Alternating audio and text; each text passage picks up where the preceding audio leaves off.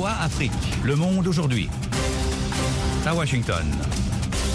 Salut à toutes et à tous, Mohamedou Oumfa ce micro, je vous souhaite la bienvenue dans Le Monde aujourd'hui, édition du 18 novembre 2022. Il est 18h30, temps universel, pour commencer le sommaire.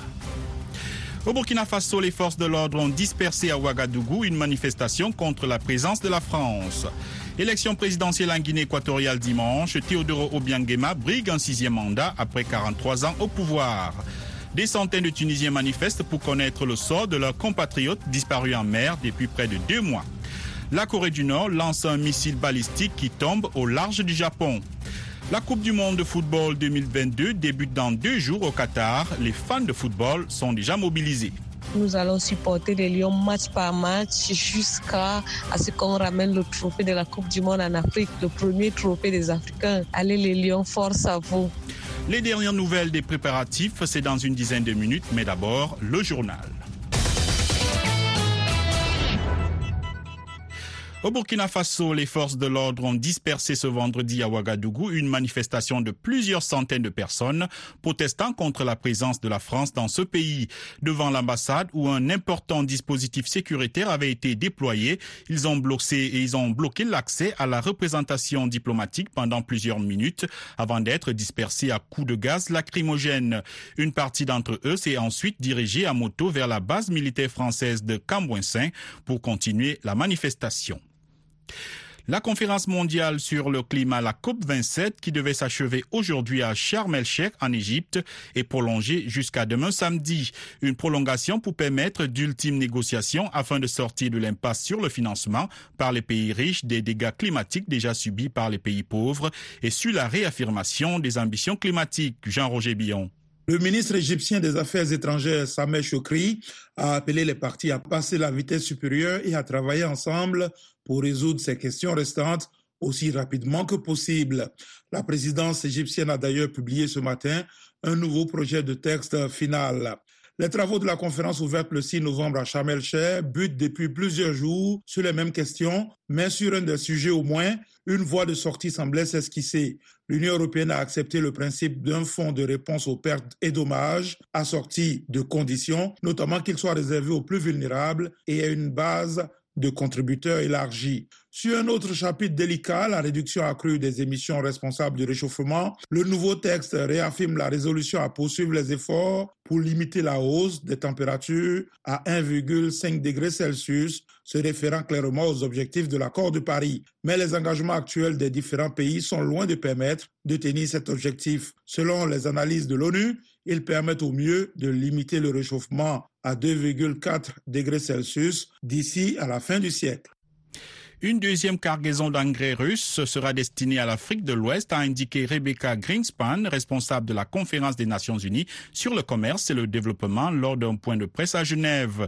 Dans le cadre de la mise en œuvre de deux accords signés le 22 juillet à Istanbul en Turquie pour garantir l'accès sans entrave à la nourriture et aux engrais en provenance d'Ukraine et de Russie, le programme alimentaire mondial a lancé il y a quelques jours, euh, a lancé il y a quelques jours, euh, il a annoncé qu'il allait faciliter le programme alimentaire mondial le don de 260 000 tonnes d'engrais par une société russe d'engrais aux pays les plus nécessiteux en Afrique. Une première cargaison de 20 000 tonnes d'engrais doit quitter les Pays-Bas le 21 novembre pour le Malawi en passant par le Mozambique. En Guinée équatoriale, des élections législatives, municipales, sénatoriales et présidentielles sont prévues après-demain dimanche. Le président Teodoro Obiangema Mbasogo, au pouvoir depuis 43 ans, brigue un sixième mandat avec l'assurance d'être réélu à la tête du pays. Le point avec Rosine Mounezero. Dimanche, 427 661 équato-guinéens sont convoqués aux urnes pour les législatives. Le PDGE, qui détient 99 des 100 sièges de l'Assemblée nationale sortante et la totalité au Sénat, est à la tête d'une coalition comprenant 14 partis. Pour la présidentielle, Teodoro Obiang fera face à deux candidats, Andrés Essono Ondo pour la convergence pour la démocratie sociale, seul parti d'opposition qui ne soit pas interdite, et Buenaventura Monsoui Assoumou du parti de la coalition social-démocrate, micro-mouvement jusqu'alors allié au PDGE aux législatives. Si les élections sont libres et transparentes, je peux gagner, assure M. Essono Ando, accusant le régime d'organiser une fraude massive.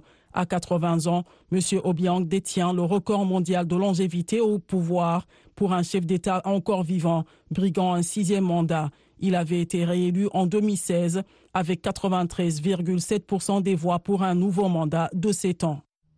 Sept États d'Afrique de l'Ouest tiennent depuis hier à Accra au Ghana une réunion en vue d'accroître leur coopération dans la lutte contre la propagation des violences djihadistes du Sahel vers les côtes du golfe de Guinée. La réunion vise à préparer une réunion ministérielle des pays de l'initiative d'Accra devant se tenir la semaine prochaine à une date non encore rendue publique. Lancé en 2017, ce forum implique le Bénin, le Burkina Faso, la Côte d'Ivoire, le Ghana et le Togo. Le Mali et le Niger l'ont rejoint en tant qu'observateurs. En Tunisie, des centaines de manifestants mobilisés pour connaître le sort des migrants portés disparus depuis près de deux mois ont été empêchés ce vendredi par la police de se rendre sur l'île de Djerba où doit avoir lieu le 18e sommet de la francophonie. Dininiwa nous en dit plus. Les manifestants en colère à bord de plusieurs dizaines de voitures et motos ont été interceptés par la police à l'entrée de l'île de Djerba où aura lieu le sommet de la francophonie. Des policiers ont fait usage de gaz lacrymogène pour disperser les manifestants qui ont riposté en lançant des pierres vers les forces de l'ordre. Depuis plusieurs semaines, la famille et les proches de migrants tunisiens en route vers les côtes italiennes disparus mi-septembre ont organisé plusieurs manifestations pour pousser les autorités à intensifier les recherches pour retrouver les 12 migrants toujours portés disparus. Sur les 18 migrants, 8 corps seulement ont été retrouvés. Les délégations des 88 membres de l'Organisation internationale de la francophonie qui se réunit en sommet ce week-end en présence d'une trentaine de chefs d'État et gouvernements ont commencé à arriver sur l'île touristique de Djerba qui dispose de son propre aéroport. La Côte d'Ivoire et le Ghana ont donné jusqu'à dimanche à des multinationales qui exploitent leur cacao pour payer une prime promise aux planteurs. Un mécanisme de prime avait été instauré en 2019 pour faire payer aux chocolatiers un bonus de 400 dollars par tonne de cacao aux planteurs. Mais selon le Conseil Café Cacao ivoirien et le Ghana Cocoa Board, les organes nationaux de gestion des filières cacao des deux premiers producteurs mondiaux, le compte n'y est pas. Si les multinationales ne respectent pas leurs engagements d'ici le 20 novembre, les deux pays menacent d'interdire l'accès aux plantations pour effectuer des prévisions des récoltes. VOA Afrique, à Washington, vous êtes à l'écoute du monde aujourd'hui. La Corée du Nord a lancé ce vendredi un missile balistique intercontinental qui est tombé au large du Japon. C'est le dernier épisode en date d'une série record de tirs de projectiles ces dernières semaines alors que Séoul, Tokyo et Washington s'attendent à un essai nucléaire imminent de la part de Pyongyang. Les précisions avec Dili Diko. L'état-major sud-coréen dit avoir détecté un missile balistique de longue portée lancé vers 10h15 heure locale depuis la zone de Sunan à Pyongyang en direction de la mer de l'Est non coréen de la mer du Japon. Tokyo a précisé pour sa part que le missile avait parcouru environ 1000 km et que le Japon n'a pas tenté de le détruire en vol. Selon Yasukazu Hamada, ministre nippon de la Défense, le projectile avait atteint une altitude de 6000 km. Il en a déduit qu'il s'agissait d'un missile balistique de classe ICBM, une des armes les plus puissantes de l'arsenal nord-coréen. Le Premier ministre japonais Fumio Kishida a lui dénoncé un tir absolument inacceptable et quelques heures plus tard, le Japon a dit avoir effectué un exercice militaire conjoint avec les États-Unis. Le Japon, la Corée du Sud et les États-Unis ont intensifié ces derniers mois leurs manœuvres militaires conjointes face aux menaces de la Corée du Nord. Mardi, le président américain Joe Biden a demandé à son homologue chinois Xi Jinping de faire pression sur la Corée du Nord pour qu'elle mette fin à l'escalade et renonce à effectuer un essai nucléaire comme Washington et Séoul lui en prêtent l'intention. Le tir par la Corée du Nord de ce missile balistique n'a pas représenté une menace pour les États-Unis, a fait savoir aujourd'hui la Maison-Blanche, qui avait qualifié plus tôt ce tir de violation éhontée des résolutions onusiennes. John Kirby, porte-parole du Conseil de sécurité nationale de la Maison-Blanche, s'est dit préoccupé par cette nouvelle série de tirs de missiles de courte et de longue portée qui pourraient emporter des ogives nucléaires. Voilà pour le journal. Vous écoutez Le Monde aujourd'hui sur VOA Afrique et voaafrique.com. Place au sport et nous retrouvons Yakuba Ouedraogo pour notre page spéciale consacrée à la Coupe du Monde Qatar 2022. Bonsoir Yakuba. Bonsoir Mohamedou, bonsoir à tous. Nous ne sommes plus qu'à deux jours du match d'ouverture du mondial Qatar 2022 et la nouvelle tant redoutée qui attriste le Sénégal et l'Afrique est finalement tombée hier jeudi. Sadio Mané est forfait pour le mondial à Qatar 2022. L'annonce a été faite par Manuel Afonso, médecin de la sélection sénégalaise, quelques heures après l'entraînement des Lions de la Teranga sur leur terrain de Lusail à Doha. L'évolution n'est pas favorable comme on l'avait imaginé et on se résout malheureusement à, déclarer le forfait de, Sadio pour cette Coupe du Monde. Et d'ailleurs, euh, normalement, une intervention chirurgicale devrait être programmée très prochainement.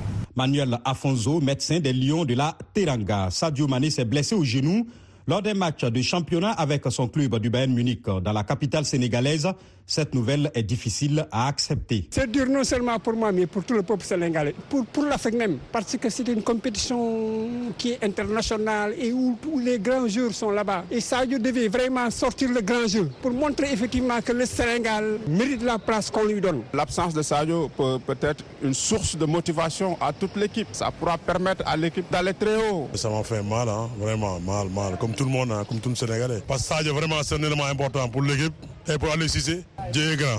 Ah, parce qu'on a des joueurs comme euh, Nicolas Jackson, le jeune Iliman il y a une euh, alternative pour aller Cissé. Des propos recueillis par notre envoyé spécial à Dakar, Abdourahman Dia, meilleur buteur de l'histoire du Sénégal, avec 34 réalisations en 91 sélections. Sadio Mané est considéré comme l'âme de l'équipe nationale. L'absence du deuxième au classement du Ballon d'Or prive l'attaque sénégalaise d'une arme majeure, comme le dit le consultant sportif Amdine Si. Sadio Mané en 2021-2022, c'est 12 buts avec l'équipe nationale du Sénégal. Donc euh, c'est l'homme décisif, c'est le leader, le taulier de l'équipe nationale du Sénégal que Aliou vient de perdre. Surtout que avec le forfait de Salou qui n'a pas de club, c'est le côté gauche hein, du Sénégal qui est orphelin euh, de Sadio Mané puisque le côté gauche c'était Salou comme latéral gauche et Sadio Mané comme milieu extranté euh, gauche. C'était le point fort de cette équipe nationale du Sénégal. Il faut rapidement trouver une solution par rapport à ces absences. Amdine Nassi, consultant sportif joint à Columbus dans l'Ohio, ici aux États-Unis.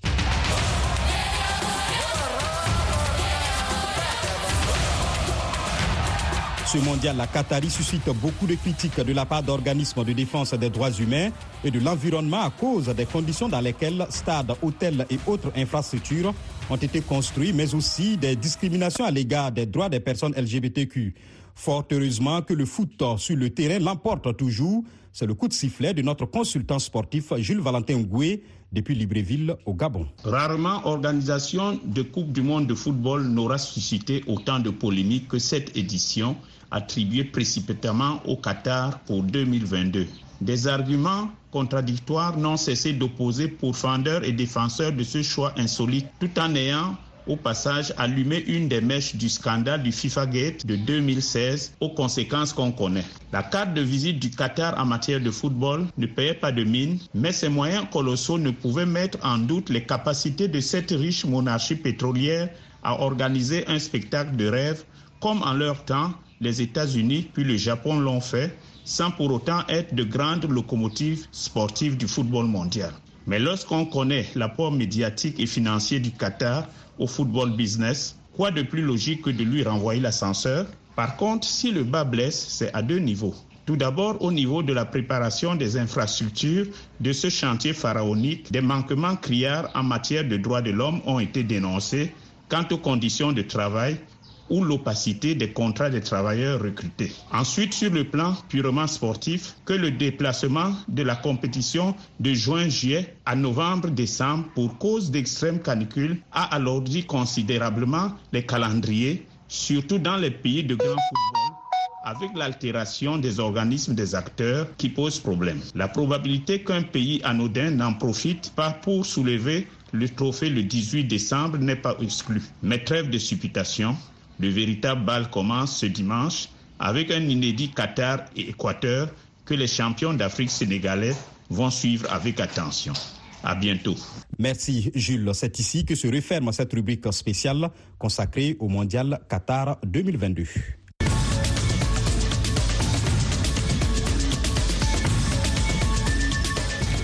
Vous êtes à l'écoute du monde aujourd'hui sur VOA Afrique. Mohamedou Oumfa, toujours avec vous, place au dossier du jour. Le coup d'envoi de la Coupe du monde de football sera donné dimanche au Qatar. L'événement est si populaire en Afrique et particulièrement au Cameroun que même dans les villages pauvres et reculés sans électricité, les supporters cotisent en vue d'acheter des téléviseurs pour ne rien rater du mondial. Reportage de Moki Edwin Kinzeka dans le village d'Ouli dans le nord du Cameroun. Jean-Roger Billon pour le récit. Vous entendez l'écho d'un générateur électrique à Ouli un village situé près de la frontière nord du Cameroun avec le Nigeria qui, jusqu'à ce mois-ci, n'avait pas d'électricité. Le comité de développement du village a engagé un électricien de 47 ans, Dembia Maurice, pour installer le générateur. Ce dernier explique que le but n'est pas de fournir de l'électricité au village, mais plutôt d'alimenter un téléviseur pour que les habitants puissent regarder la Coupe du monde de football au Qatar. Dembia Maurice. Il y a le démarreur, mais batterie est déchargée. On peut démarrer à la main. Dès qu'on démarre, vous faites le branchement, vous installez vos appareils. Si vous surchargez, lui aussi, il consomme en fonction de la charge. Ousmaïla Toukou, un villageois, explique qu'ils ont acheté cet équipement parce qu'ils souhaitent regarder les matchs de l'équipe nationale du Cameroun, les Lions indomptables, à la Coupe du Monde. Selon Toukou, chaque villageois a contribué à l'équivalent d'au moins un dollar pour acheter le matériel, dont un petit téléviseur. Vous savez que les zones frontalières sont limitrophes au Nigeria, donc naturellement c'est au Nigeria qu'on achète chacun qui vend son poulet, l'autre son canard. Et pour ne pas rater cette compétition, il y a même ceux qui vendent leurs chèvres. Mais certains villageois d'Ouli se sont plaints à un journaliste qu'un téléviseur ne suffira pas à la communauté de plus de 300 personnes pour regarder la Coupe du Monde. Ils craignent également que les 20 litres d'essence, également achetés au Nigeria voisin, ne puissent pas alimenter le générateur pendant toute la période du mondial si les villageois veulent regarder toutes les rencontres. Mais il y a de bonnes nouvelles pour ces fans de football dans les régions reculées du Cameroun. Florence Wanja, technicienne vétérinaire de 34 ans, est récemment revenue au village en provenance de Yaoundé avec un deuxième poste de télévision pour la communauté. Elle a également promis de fournir plus de carburant si le générateur en avait besoin. Je serai accompagnée de mes parents, de mes amis, des notables du village, toute la communauté. Nous allons supporter les Lions match par match jusqu'à ce qu'on ramène le trophée de la Coupe du Monde en Afrique, le premier trophée des Africains. Allez les Lions, force à vous. Aucune équipe africaine n'a jamais atteint une demi-finale de la Coupe du Monde. En 1990, les Lions indomptables du Cameroun sont devenus la première équipe africaine à se qualifier pour les quarts de finale. Ils ont été rejoints plus d'une décennie plus tard par le Ghana et le Sénégal. Le village d'Ouli est l'un des nombreux villages reculés du Cameroun à bénéficier de l'électricité pour la première fois grâce à la Coupe du Monde. Plusieurs notabilités affirment avoir installé des câbles d'extension dans de nombreux autres villages. Le gouvernement camerounais a demandé à la Compagnie nationale d'électricité Energy of Cameroon de veiller à éviter les coupures de courant pendant les matchs.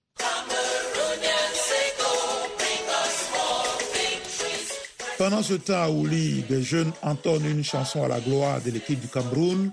Allez les Lions et remporter le trophée. La ferveur s'amplifie alors qu'ils s'attendent à pouvoir regarder les matchs dans leur village pour la première fois. Le Cameroun jouera son premier match contre la Suisse le 24 novembre.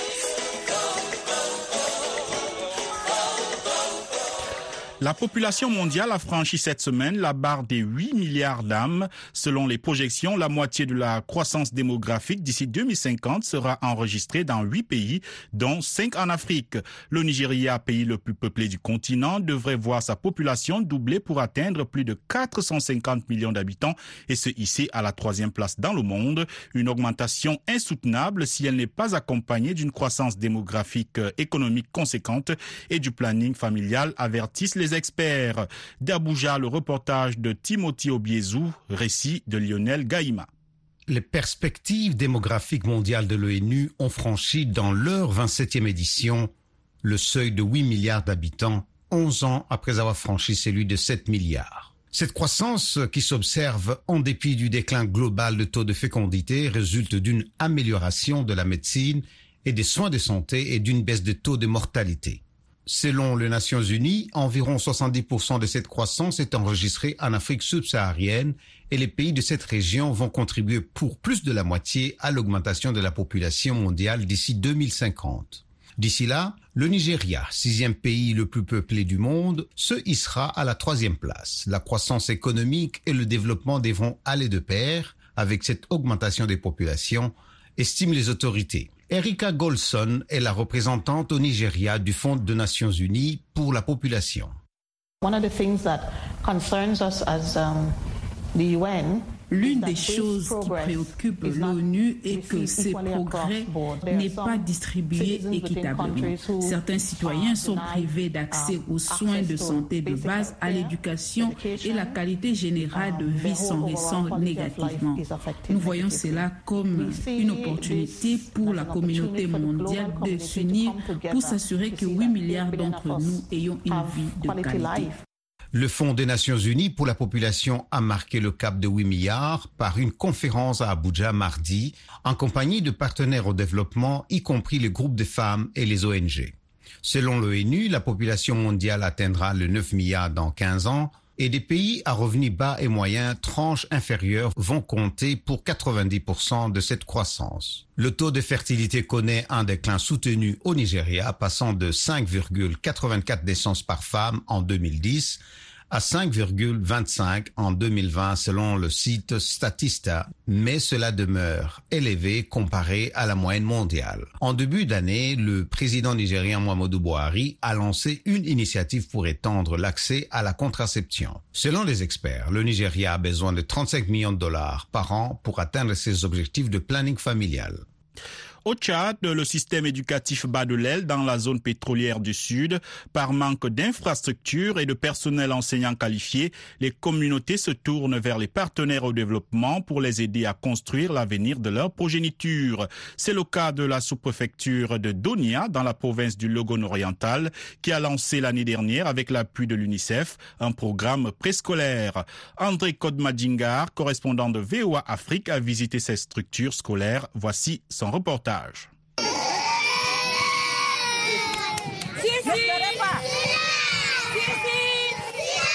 Nous sommes dans un jardin d'enfants communautaire à Donia, dont la population est estimée à plus de 26 000 habitants. Le pétrole est jaillit depuis 2003, mais la localité manque de structures d'encadrement des enfants. Ici, une soixantaine d'enfants âgés de 3 à 5 ans sont assis sur des nattes et regardent le tableau noir cloué à un tronc d'arbre dont l'ombre sert de salle de classe mixte. Dans un environnement peu enviable, quatre monitrices formées par l'UNICEF tentent d'assurer leur éducation, comme en témoigne Tari Makoum, monitrice principale. Les enfants, quand ils pleurent, on dit certains mots pour les consoler. On commence par les mettre en rang. Dans notre jargon, on dit mise en train.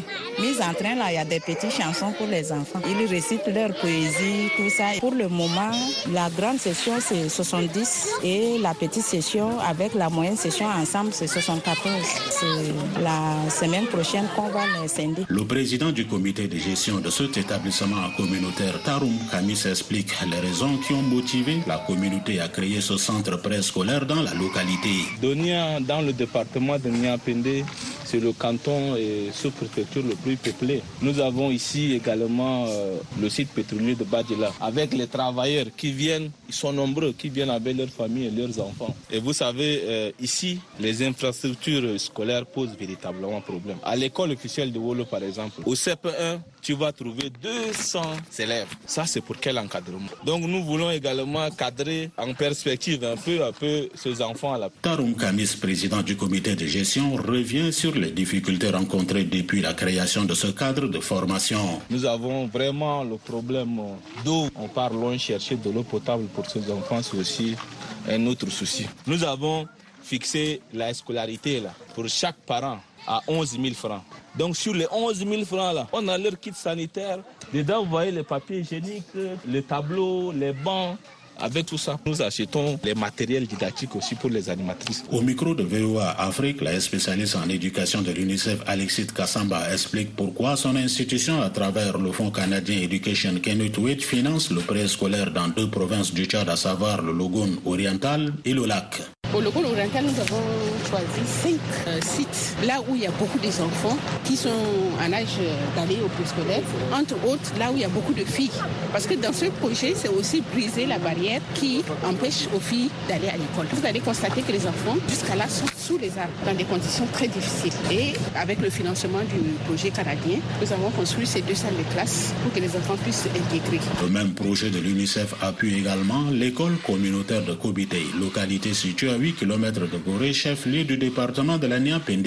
Créée en l'an 2000 par la communauté elle-même, cette école accueille aujourd'hui plus de 1000 élèves autochtones et retournés de la République centrafricaine avec 9 enseignants chargé des cours, dont un seul format et 8 mètres communautaires. André Kodoumadjingar, de retour de Gorée, N'Djamena, pour VOA Afrique.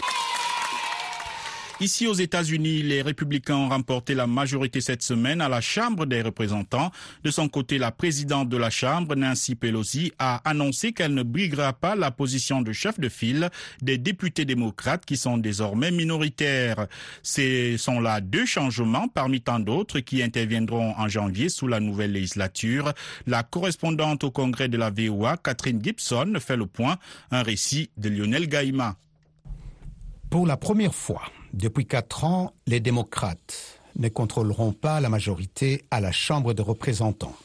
Et leur leader, Nancy Pelosi, a décidé de renoncer à un poste de leadership au Congrès.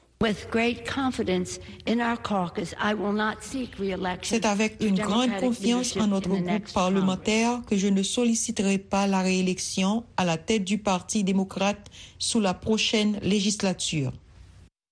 Madame Pelosi cédera la place à des démocrates plus jeunes pour diriger son parti qui devient la minorité à la Chambre. Le député républicain Kevin McCarthy est un candidat de son parti pour le poste de président de la Chambre. Je suis fier d'annoncer que l'ère du régime du parti unique sous le Parti démocrate à Washington est révolue. Washington dispose maintenant d'un système de contrôle et d'équilibre des pouvoirs.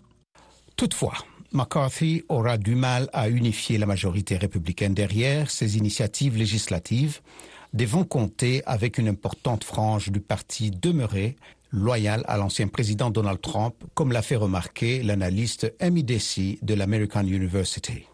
Ils devront déterminer comment obtenir le consensus dans leur propre groupe parlementaire avant même de solliciter l'opposition. Je pense que cela sera une période difficile pour une si faible majorité à la Chambre.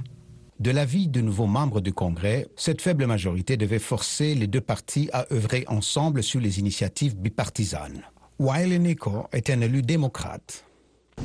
Les gens sont fatigués de l'extrémisme de gauche comme de droite et ils veulent des législateurs disposés à œuvrer l'autre camp pour faire ce qui est juste. Toute proposition de loi devra passer par le Sénat sous la majorité démocrate toujours dirigée par Chuck Schumer. J'ai un plaidoyer et des conseils pour les républicains. Si vous adoptez MAGA, vous allez continuer de perdre. Vous perdrez plus. Miser sur MAGA n'a pas marché en 2018, en 2020 ou en 2022. Nous vous invitons à travailler avec nous sur une base bipartite. Pour rappel, MAGA Make America Great Again était la promesse de campagne de l'ancien président Donald Trump de rendre l'Amérique sa grandeur d'antan. Le sénateur Mitch McConnell a pu conserver la tête de la minorité républicaine au Sénat. Il reconnaît l'échec de son parti à persuader les Américains lors des élections de mi-mandat. Leur impression de beaucoup de gens de notre parti dans des rôles de leadership est que ceux-ci sont impliqués dans le chaos, la négativité, les attaques excessives. Et cela a effrayé les électeurs indépendants et républicains modérés. Avec un congrès divisé pour les deux prochaines années, les chances du président Joe Biden de faire adopter une initiative législative majeure paraissent bien minces. C'est la fin de ce journal. Un grand merci à la rédaction et à toute l'équipe de production qui a permis la réalisation de ce journal. À ce micro, Mohamedou Oumfa. Ainsi va le monde aujourd'hui. Pour plus d'informations, 24 heures sur 24, notre site web c'est voaafrique.com sans oublier nos pages Facebook, YouTube et Twitter. Restez à l'écoute de nos programmes. Au revoir.